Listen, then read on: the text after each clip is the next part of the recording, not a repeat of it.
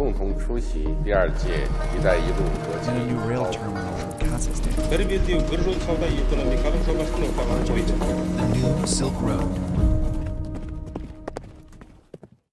Здравствуйте! Добро пожаловать в подкаст «Китай, Евразия и все остальные». Подкаст о поясе пути, больших играх и другой геополитике. Я ведущий Руслан Изимов. Как Азербайджан балансирует свою внешнюю политику? Главным принципом внешней политики сегодняшнего Азербайджана остается многовекторность и стремление балансировать между интересами разных центров сил. Но одновременно с этим в последние несколько лет все более явным становится крен во внешней политике Баку в сторону Турции. 44-дневная война на Горном Карабахе показала возможности и, главное, готовность Турции поддерживать Азербайджан не только экономически, но и реальной военной помощью. В результате сегодня отношения Анкары и Баку фактически превращаются в полноценный военно-политический союз, а руководство двух стран явно стремятся к более тесной интеграции и в политической сфере. На этом фоне очевидно, что Азербайджан несколько дистанцируется от другого важного регионального игрока – России. Особенно заметно это становится на фоне войны в Украине. Для азербайджанского общества, истеблишмента и экспертного сообщества позиция Украины и украинского общества намного ближе, чем российская. Но в то же время Азербайджан не присоединяется к каким-либо антироссийским санкциям и предпочитает по-прежнему не раздражать Россию своими действиями. Конце концов, Москва по-прежнему имеет важные рычаги в окончательном разрешении спора вокруг Карабаха. Между тем, чем дальше, тем очевиднее становится ориентированность Азербайджана на Европу. В долгосрочной перспективе Азербайджан видит себя именно частью географической Европы. Как Азербайджану удается балансировать свою внешнюю политику? Какие линии построены в отношениях с Россией? Какие перспективы дальнейшего сближения Анкары и Баку?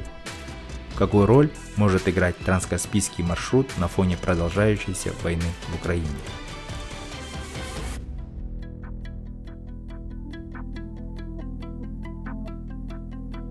На эти вопросы отвечает наш гость, эксперт из Азербайджана Анар Валиев.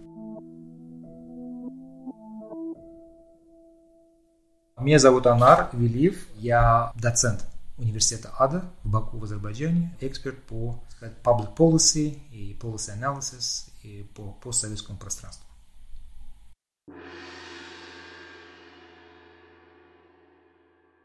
Руководство Азербайджана ведет интересную внешнеполитическую линию. После военного успеха 2020 года и заключения особенного союза с Турцией, Азербайджан занял а, также более определенную позицию по отношению к войне в Украине. Например, да, сразу отправил лекарства и топливо для Украины. И это через несколько дней после подписания союзнического соглашения между Азербайджаном и Россией. Вот расскажите, пожалуйста, как политическое руководство, экспертное сообщество и особенно общество Азербайджана относятся к войне в Украине? Ну, давайте сначала начнем в первую очередь а, с общества. Я думаю, в львиная доля общества, ну, я бы сказал, даже большинство, более 90% населения а, стоит на тех же позициях, что и украинская общественность. И причиной этому является то, что большинство азербайджанцев ассоциирует все, что происходит на Украине, начиная с 2014 года, со времени захвата Крыма и моментов того, что там Донецк Луганск, а, сепаратистские республики, а, создание этих сепаратистских республик, что азербайджанское общество видит себя в зеркале того, что происходит на Украине, в Украине. И поэтому, когда вспыхнула недавняя война, то есть кризис в феврале 2022 года, то есть здесь не надо было объяснять азербайджанскому обществу, кто прав, кто виноват, или почему это происходит и все остальное. Потому что с 2014 года азербайджанское общество всецело на стороне Украины, всецело на стороне украинского народа и считает все, что там происходит, это, грубо говоря, продолжение тех же, а, я бы сказал, схем создания сепаратистских образований, откалывания тех или иных территорий, то же самое, что происходило с Азербайджаном за последние, я бы сказал, 30 лет. То есть начиная с 1988 года, все, что с Азербайджаном происходило, то же самое сейчас с Украиной происходит. То есть азербайджанскому обществу не надо было объяснять это. Поэтому все, что происходит сегодня там, а, это всецело поддерживается, а, то есть борьба украинского народа всецело поддерживается азербайджанским а, обществом. Что касается элит, политических элит, то я бы сказал, то они тоже поддерживают эту позицию Украины, и потому что внешняя политика Азербайджана сидит на нескольких столпах, и одним из столпов является признание территориальной целостности всех государств ну, которые являются членами ООН, которые вошли в ООН в тех границах, в которых они вошли. То есть в данном контексте, будь это а, какая-либо страна, то Азербайджан признает территориальную целостность этой страны в границах, которые было признано ООН. Поэтому, а, что бы ни происходило в, в Украине, то есть Азербайджан признает территориальную целостность Украины, включая Крым, включая территории э, Восточной Украины, которые в настоящий момент являются так, называемым сепаратистским образованием. Другое дело, элиты в данном контексте не могут открыто критиковать российское руководство. То есть, да, с одной стороны, идет большая поддержка украинской территориальной целостности. Мы признаем, что Крым и, и все остальные территории Украины а, являются, как говорится, незыблемой частью Украины. Но, с другой стороны, э, обвинять э, Россию в каких-то, я бы сказал, негативных моментах, этого, грубо говоря, не происходит. Почему? Потому что Азербайджан в данном контексте пытается как можно сказать, сохранять какой-то баланс, не портить отношения с Россией. А, а так, в, основном, будь это экспертное сообщество, будь это элиты, будь это а, общество Азербайджана, то оно всецело на стороне Украины. То есть такого разделения ни в обществе, ни в экспертном сообществе нет, да, как, например, которое мы наблюдаем, ну, в странах Центральной Азии точно мы это наблюдаем, потому что есть те, которые знаете, вот прям открыто поддерживают российскую точку зрения, то есть там необходимость этой а, так называемой операции и так далее. Нет, этого нет. Опять же скажу, повторюсь, что первой причиной этому является то, что а, то, что происходит на Украине, это опять же отражение того, что происходило с Азербайджаном столько лет. А, плюс вот весь негативизм, который был в Азербайджане за последние 25-30 лет именно с карабахским конфликтом, все время мы знали, что позади Армении и ее оккупационной политики стоит Россия. Что это Россия а, заинтересована в продолжении этого конфликта, что это Россия заинтересована в том, что Армения продолжает оккупацию азербайджанских территорий. Мы знаем, это Армения, конечно, но за Арменией стоит Россия. И то, что мы не могли освободить территорию столько многих лет, это из-за того, что Россия стояла позади Армении и не пускала Азербайджан начать, ну, как бы сказать, освобождение своих территорий. Поэтому здесь такого как бы, массового такого разделения, что сказать, что кто-то на стороне России, кто-то на стороне Украины, нет. Это все, я бы сказал, 90, более 90%, более 95% азербайджанского населения это на стороне Украины. Ну, конечно, есть во, во всяком, в любом обществе маргинальные какие-то группировки, допустим, та же самая коммунистическая партия Азербайджана, там пару маргиналов там высказались, что а, Россия проводит какую-то правильную политику и все остальное, но это абсолютно маргинальное. Но в продолжении темы про отношения Азербайджана с Россией, а, расскажите, пожалуйста, а как в целом Азербайджану удается балансировать отношения с Российской Федерацией? Ну, несмотря на карабахский вопрос, да? Есть тесные связи в сфере торговли, трудовой миграции с Россией. Но Азербайджан в самом начале, еще в 90-х годах, стал ориентироваться на западные маршруты, скажем так, экспорта нефти. А как сейчас отношения складываются? Есть ли противоречия? Ну, я бы сказал, что азербайджанская политика на протяжении всех лет независимости, она шла по той линии в того, что не будем раздражать Россию какими-то, ну, я бы сказал, непонятными движениями. Будь это НАТО, будь это Европейский Союз, будь это определенно какие-то, какая-то политика, которая могла бы, ну, я бы сказал, раздразнить Россию. Поэтому за последние годы все, что делал Азербайджан, он старался балансировать отношения и с Западом, и с Россией. То же самое, допустим, мы могли продать, а, строить нефте, нефтепроводы, газопроводы на Запад, но в то же время не вступали и даже не претендовали, чтобы быть частью НАТО. Как это делала, допустим, Грузия, или же Украина, или же Молдова, и все остальное. То есть Азербайджан никогда не говорил, что мы собираемся быть НАТО. Азербайджан никогда не проводил какую-то антироссийскую политику. А, и пытался сохранить баланс, потому что, если вы помните, в 92-93 году, когда в Азербайджане было националистическое правительство Абельфаза Чибая, то а, основным из постулатов этой внешней политики этого периода было то, что мы идем на Запад, нам Россия не нужна, и мы будем проводить любую антироссийскую политику. И это, как говорится, вот этот и период вот в течение одного года, когда все военные поражения Азербайджана, антироссийская, антиазербайджанская направленность российского внешнего руководства, вот, и все, что Азербайджан потерял, он потерял в эти годы из-за того, что он проводил антироссийскую политику. И любое правительство, и после этого, которое пришли правительства Алиева-старшего, Алиева-младшего, они в данном контексте никогда не проводили какую-то явную антироссийскую направленность. То есть все это делалось потихоньку, спокойно. То есть руками, как бы можно сказать, в основном э, дорогой на запад для Азербайджана стала Турция. И Турция, как бы можно сказать, долгие годы и сейчас служит, как бы можно сказать, естественным щитом для Азербайджана от любых а, внешних угроз. Будь это российская угроза, будь это иранская угроза, будь это какая-либо другая угроза.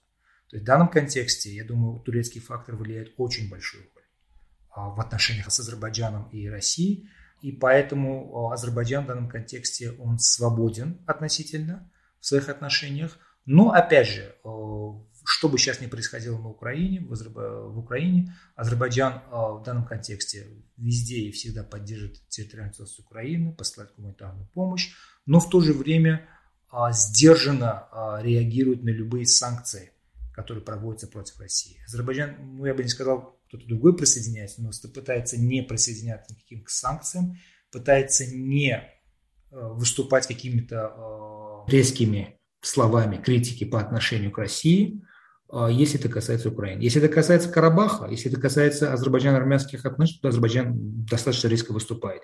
И я бы сказал, допустим, одно из, ну, я бы сказал, резких движений, которое Азербайджан сделал последние несколько дней, это было то, что Э, блокировка э, российского сайта РИА Новости, э, которые опубликовали интервью госсекретаря так называемого Нагорного Карабаха на своем официальном веб-сайте, где он критично отзывается об Азербайджане и все остальное. То есть давать платформу лидерам сепаратистов Карабаха на официальном веб-сайте Российской Федерации, это в РИА Новости, это как бы был рассмотрен как недружественный акт, и поэтому Азербайджан заблокировал РИА Новости на территории Азербайджана. Да, это был интересный прецедент такой, тоже обратил внимание. То есть Азербайджан проводит внешнюю политику, такую сбалансированную, которая исходит из нескольких факторов, одним из ключевых из которых является неприсоединение в антироссийские какие-то блоки, да, но при этом Азербайджан также не присоединяется и пророссийские, да, какие-то интеграционные объединения. То есть он не вступает ни в ОДКБ, ни в Евразийский экономический союз. Да, это есть такая же политика, то есть, грубо говоря, а, то есть, можно сказать, такое соглашение с Россией, что мы не вступаем ни антироссийские, и мы не вступаем ни пророссийские. Хотя а, до вторжения российских войск в Украину феврале а, этого года были достаточно серьезные дискуссии о том, что Азербайджан может стать, если не членом, то хотя бы ассоциативным членом, то ли, или же там обзервером, то есть наблюдателем в Евразийском экономическом союзе, даже президент, бывший президент Казахстана об этом выступал, говорил, давайте Азербайджану статус в Евразийском экономическом союзе. То есть были, были какие-то, но после это вторжения, то есть и все эти разговоры прекратились, и это было бы сейчас в данном контексте самоубийством для любого лидера Азербайджана или для любого а, эксперта в Азербайджане говорить о том, что Азербайджан вступит в Евразийский экономический союз. Да, это была, грубо говоря, балансировка того, что мы не на Запад не идем, но одновременно мы, грубо говоря, под, ложи, под Россию тоже ложиться не хотим, и в данном контексте, будь это ОДКБ, но в любом случае ОДКБ это не вариант, потому что долгие годы была оккупация азербайджанских э, земель который Азербайджан считал, что это Армения оккупировала, и поэтому вступать в союз, где есть э, страна, которая оккупирует эти территории, это было не то, что нецелесообразно, это было бы предательством по отношению к Азербайджану. А Евразийский экономический союз, э, в принципе, его все время Азербайджан считали мертворожденной организацией, как бы можно сказать, если без России эта организация не будет существовать, и грубо говоря считают, что это продолжение российского экспансионизма в экономической сфере. И поэтому пытались как можно больше – дистанционируется от этого союза. Анара, как вы оцениваете нынешний этап отношений с Арменией и в целом перспективы ситуации в Нагорном Карабахе? Насколько мы знаем, в конце мая текущего года стало известно о том, что Азербайджан и Армения договорились о начале работы так называемой комиссии по вопросам делимитации границы. Какие цели ставит перед собой Баку? Вот именно в контексте разрешения Нагорно-Карабахской проблемы. Ну, в Азербайджане официальная позиция того, что Нагорно-Карабахского конфликта уже не существует. Война уже расставила все точки над «и». В том смысле, что мы победили, мы вернули свои территории обратно, армянских вооруженных формирований на территории Карабаха не существует. Там есть, да, какие-то сепаратистские вооруженные формирования, которых российские миротворцы обещали разоружить. Но армяне уже больше не оккупируют территорию Азербайджана, поэтому ничего не стоит на пути создания долгосрочных отношений между Арменией и Азербайджаном. То есть в данном контексте Азербайджан пытается как можно быстрее заключить мирный договор с Арменией, в который будут включены определенные положения. А эти определенные положения представляют из себя несколько пунктов. В первую очередь пункт – это взаимное признание территориальной целостности Армении и Азербайджана. То есть Азербайджан признает территориальную целостность Армении, Армения признает территориальную Азербайджана. Взаимное признание невовлеченность во внутренние дела друг друга. Одновременно отказ от какой-либо негативной деятельности против друг друга. И, грубо говоря, открытие всех транспортных коридоров, транспортных коммуникаций, открытие границ в хорошем смысле этого слова, чтобы Армения и Азербайджан могли, э, Армения и азербайджанцы могли э, к друг другу езжать, ходить и все остальное. То есть Азербайджан пытается зацементировать вот этими решениями, вот этим мирным договором, новым видом регионализма, пытается зацементировать э, результаты войны и не хочет возвращаться к ситуации предвоенной ситуации. То есть статуса Карабаха не существует. Карабахские армяне – это э, граждане Азербайджана.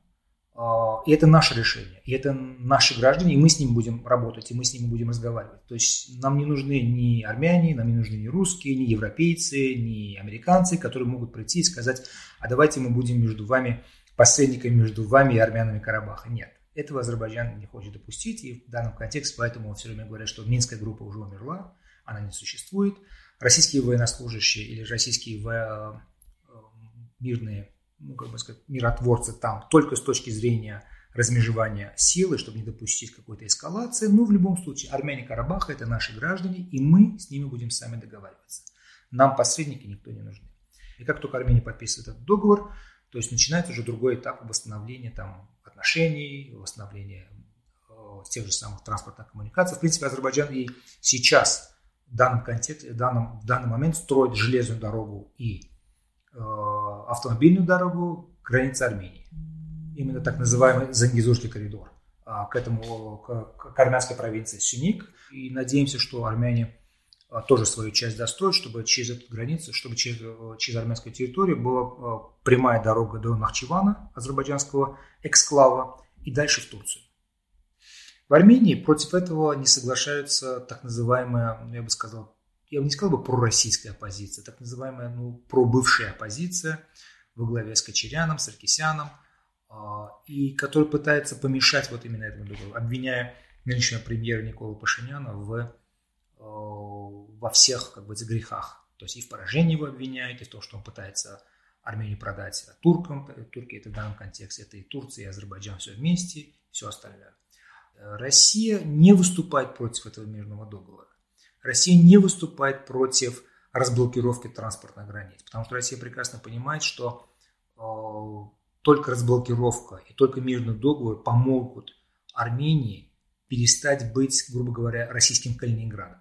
Сейчас то, что происходит, допустим, в Калининграде, как вы видите, это практически, ну, если не транспортная блокада, то вообще отсечение от всех грубо говоря, мировых путей, то есть Россия, ну, от континентальной России, чтобы полететь в Калининград, то есть нужно сделать огромный крюк. То же самое сейчас происходит с Арменией, чтобы от, из России в Армению полететь или же что-то происходит, это, это через, через Грузию надо лететь, то есть Азербайджан заблокирован в данном контексте.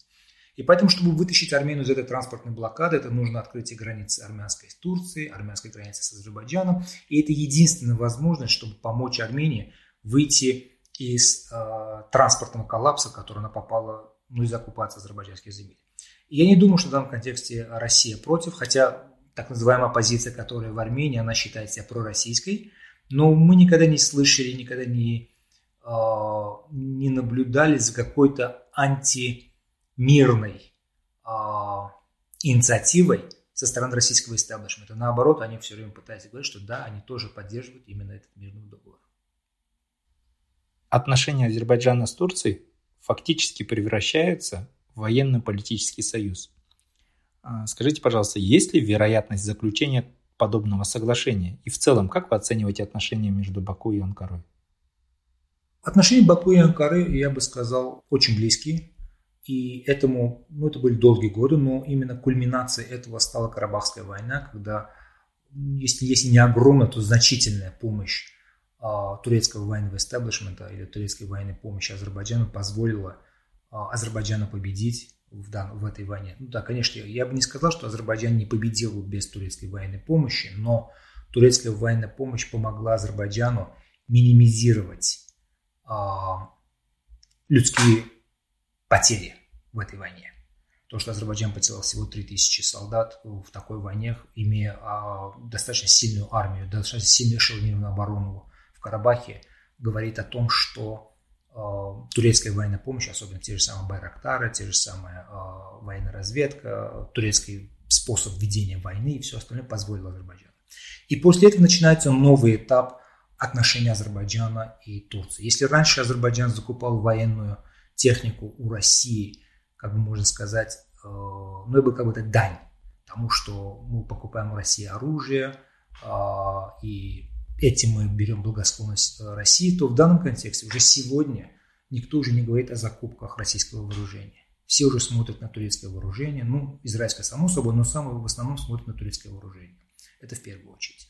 А, визиты турецких военных э, или же, так сказать, joint или же совместные военные учения между Азербайджаном и Турцией, это уже никого не волнует. То есть Азербайджан уже спокойно проводит такие военные учения со страной НАТО. И уже не оглядываясь на Россию, хотя раньше это было, если не фантастика, то хотя бы было, можно сказать, проблематично. А, в настоящий момент азербайджанцы могут спокойно, без загранпаспортов, со внутренними паспортами ехать в Турцию. Так же самое, как и турки могут спокойно приезжать в Азербайджан без загранпаспорта, а с внутренними паспортами, то есть внутренними ID и что наводит на мысль, что в течение какой-то какой близкого периода, я бы сказал, в течение пяти или семи лет, то есть произойдет, я думаю, еще а, дальнейшее укрепление связи между Азербайджаном и Турцией, будь это военно-политический союз, будь это военный союз, будь это политический, будь это экономический союз. И я думаю, это уже будет какой-то, можно сказать, Шенген или же Евросоюз между Азербайджаном и Турцией. Когда то же самое пространство Азербайджана или Турции будет единым. То есть самолет, вылетающий из того же самого Стамбула, когда садится а, в Баку, это не будет уже такой международный рейс, это будет внутренний рейс между двумя государствами. Я думаю, в какой-то момент уже уйдет граница между Азербайджаном и Турцией. Ну, это всего 11 километров да, в Нахчеване. А, это тоже уйдет. Спокойно азербайджанцы без каких-либо таможенных постов могут э, переходить на территорию Турции. И также самые турки могут переходить на территорию Азербайджана. То есть к этому будет потихоньку все идти объединение экономических систем, объединение политических систем, объединение военных систем, что уже происходит. Азербайджан полностью уже переходит на турецкую военную систему и создание недавно э, в Карабахе так называемых э, сил специальных назначений под названием командос, команду, это означает, что уже Азербайджан переходит э, в военном строительстве полностью на турецкую модель военного строительства. И опять же, то есть недавние полеты военной авиации турков э, в Баку во время технофеста и все. Это все является то, что Азербайджан полностью уходит и э, именно под, не столько под влияние, сколько именно, именно вот, так называемый союз э, с Турцией. А уже кто к этому союзу в будущем присоединится, кто это будет, это уже вопрос времени. Очень интересно. А что насчет тюркского вектора? Как Азербайджан рассматривает тюркский вектор на данном этапе. Можно ли сказать, что он является одним из ключевых векторов внешней политики Азербайджана на данном этапе? Ну, я бы не сказал, потому что э, я бы не сказал, что это является ключевым вектором. Да, конечно, азербайджанцы, то есть где-то внутри в душе есть такой романтизм о тюркском единении всех государств Центральной Азии, Турции, ну, во главе с Турцией, это Турция, Азербайджан, центральноазиатские страны и все остальное, вот так, так называемый Тюркский союз. Но если смотреть в реальности, то экономические, политические, э, социальные э, уровни развития всех этих стран, они на различных уровнях. Ну, во-первых, я бы не сказал, есть такое огромное желание э, центральноазиатских стран, таких как Туркменистан или же Узбекистан, входить в этот союз. Или же Казахстан, то есть не будет как бы являться одним из больших пропонентов вот именно вот этого Тюркского союза. Да, это может выступать в общих чертах и все остальное, но идти до конца в этом союзе, кроме Азербайджана, никто не пойдет. А, и Турция это прекрасно понимает. Да, э, Центральная Азия далеко, Турция только-только начинает туда активно а, влезать, так называемого, тесня Россию, но до того уровня отношений, которые есть у Турции и у Азербайджана, такие же отношения у Турции, Казахстана или Туркменистана, или Узбекистана или Кыргызстана, я бы сказал, еще далеко. Поэтому это было бы слишком наивно думать, что если даже президент согласятся, завтра уже будет, как бы, можно сказать, такая же координация а, военных или политических структур, как между Азербайджаном и Турцией.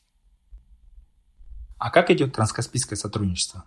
Расскажите, пожалуйста, о наиболее перспективных проектах, идущих через Каспийское море. И в целом, как меняется ситуация на транскаспийском маршруте – в связи с последними событиями в Украине и фактически изолированной Россией? Ну, я бы сказал, сейчас происходит процесс такой, что Азербайджан пытается э, выйти на среднеазиатский рынок а, и стать транспортером среднеазиатского газа. Но строить транскаспийский газопровод в данном контексте Азербайджан не сможет, потому что это и сразу же начнет а, вызывать раздражение России, Россия не пустит чтобы построить это же транскаспийский газопровод или же транскаспийский нефтепровод из Казахстана в Азербайджан, из Туркменистана в Азербайджан. Этого не произойдет. Что сейчас Азербайджан пытается делать, это обходить вот эти острые углы. И что мы делаем? В данном контексте а, Азербайджан пытается нарастить экспорт своего газа а, в Европу, и Европа требует больше газа, потому что э, из-за кризиса а, у них сложилась такая ситуация. И, но Азербайджан не может в течение очень короткого времени нарастить до добычи газа и транспортировку ее. Это требует инвестиций, это требует времени. Что Азербайджан сейчас делает? Он заключает сваповые соглашения с Туркменистаном. А, Туркменистан дает, то есть Азербайджан покупает газ у Туркменистана, но как? Туркменистан передает газ Ирану, Иран передает газ Азербайджану. А этот газ мы закачиваем обратно в трубопровод и посылаем его на запад. То есть технически это туркменский газ, который мы покупаем у Туркменистана, и ну, не перепродаем или же закачиваем свою трубопровод, чтобы это шло на Запад. И вот сейчас недавно мы начинаем уже новый процесс, что объемы покупки туркменского газа увеличиваются. Я думаю, все это знают, я думаю, это знает и Европейский Союз, это прекрасно они знают, что это технически иранский газ, это не туркменский газ, но это приходит через территорию Азербайджана, и это считается, грубо говоря, азербайджанским газом. Мы покупаем у иранцев газ, пускаем его, грубо говоря, на свои внутренние нужды, а те, которые, газ, который мы должны были пускать на внутреннюю рынок, мы его перепродаем в Европу. То есть все в данном контексте счастливы и э, на это никто внимания не обращает. И вот э, так Азербайджан пытается, как бы можно сказать, обойти вот эти острые углы, хотя постройка транскаспийского газопровода решила бы очень многие проблемы. Но мы прекрасно знаем, что Россия этого не пустит в данном контексте. А как меняется влияние Китая на Кавказе? Видите ли вы усиление роли Китая, который в последние годы особенно активно развивает так называемые наземные транспортные коридоры, и в этом плане вот транскаспийский маршрут э, для него также представляет особый интерес? Ну, до пандемии, я бы сказал, Китай активно вовлекался в регион. То есть до пандемии мы видели, что Китай с каждым годом становится все сильнее и чувствовали его в регионе. И в 2019 году президент Азербайджана посетил Китай, подписали несколько договоров, и уже все шло к тому, что уже китайские предприятия начнут функционировать в Азербайджане. Китайцы пытались построить шинозавод в Азербайджане, чтобы э, строить, то есть производить здесь шины, потом экспортировать в Европу на азербайджанском газе, на азербайджанской нефти. Но пандемия спутала все эти планы. И сейчас мы видим, что Китай уже занят больше своими собственными проблемами, чем пытаясь ну, сразу после пандемии, пытаясь как-то выйти из этого, а, из этого кризиса.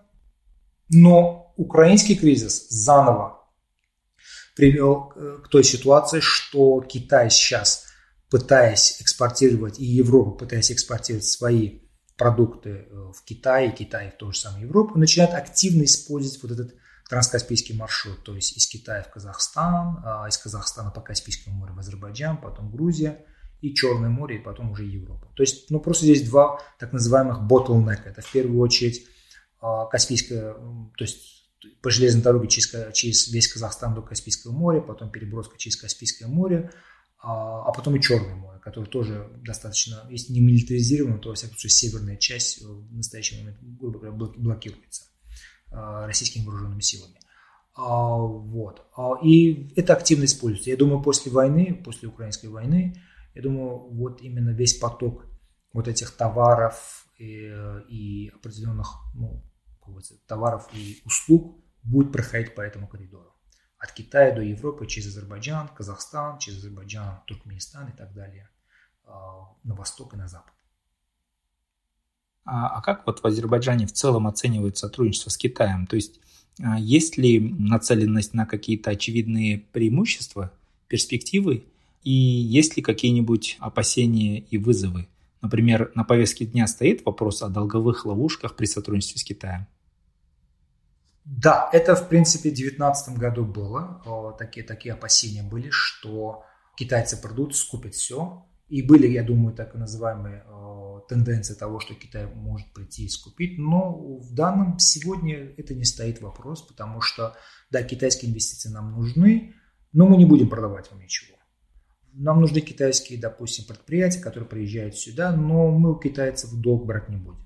То есть у нас достаточно своих ресурсов есть. То есть э, та же э, политика, так называемая debt diplomacy, то есть э, китайцы дают деньги взамен а, ну, на инфраструктурные проекты, сами же строят, потом сбрасывают людей, ну, эти страны в долговую яму, у нас не существует, потому что у Азербайджана есть достаточно серьезная подушка в виде нефтяного фонда, у нас у самих есть ресурсы, если в крайнем случае ресурсов не хватит, можем обратиться в Европейский Союз, там, в Турцию, тем же самым арабским странам можем обратиться. То есть Китай это будет последний ресурс, к которому Азербайджан может обратиться а, для того, чтобы попросить какие-то деньги на какие-то инфраструктурные проекты. Анар, спасибо большое, было очень интересно. Вот завершая нашу беседу, вы не могли бы вот сделать такое обобщение – и рассказать, где Азербайджан себя видит в долгосрочной перспективе. То есть, э, какие ключевые векторы внешней политики Азербайджана вы могли бы выделить. То есть это что-то вроде похожее на совместное государство с Турцией? Это главный приоритет, я так понимаю, из, из, исходя из вашего можно сказать, да. Можно сказать, что Азербайджан хочет, ну, если в общих чертах э, заключить, то есть Азербайджан видит себя, будь это элита, будь это общество, мы видим себя как бы частью Европы. Да, конечно, Европа не хочет нас видеть частью себя, но Азербайджан видит себя большей частью, если не Европейского Союза, но так называемой географической Европы. И на Европу мы пытаемся выйти через Турцию. Поэтому а, азербайджанцы очень остро воспринимают, то есть не принятие Турции в Европейский Союз или же отсечение Турции от каких-либо проектов и все остальное. Поэтому мы видим себя в Евросоюзе или же в Европейской, Европе как географической. И Турция служит нам, как можно сказать, мостом а, для того, чтобы выйти в Европу. А, а из-за того, что, э, грубо говоря, можно Евро, Европейский Союз или Европа не воспринимает нас как частью географии, то в данном контексте Азербайджану нужен, как можно сказать, серьезный патрон, или же серьезный, э, как можно сказать, бенефициар, который может помочь Азербайджану, будь это политический, будь это экономический, будь это социальный, который бы а, помог бы Азербайджану, допустим, в любой кризисный момент. Конечно, этим, этим государством мы видим только Турцию. Потому что у Турции нет таких как бы явных имперских замашек по отношению к Азербайджану по, по сравнению с Россией. А у Турции нет такого негативного багажа по отношению к Азербайджану по сравнению с Россией. И поэтому Азербайджан пытается выйти вот именно вот на это военно-политический союз, чтобы путем этого военно-политического союза сохранить свою, можно сказать, идентичность, сохранить свою независимость, экономическую и политическую независимость.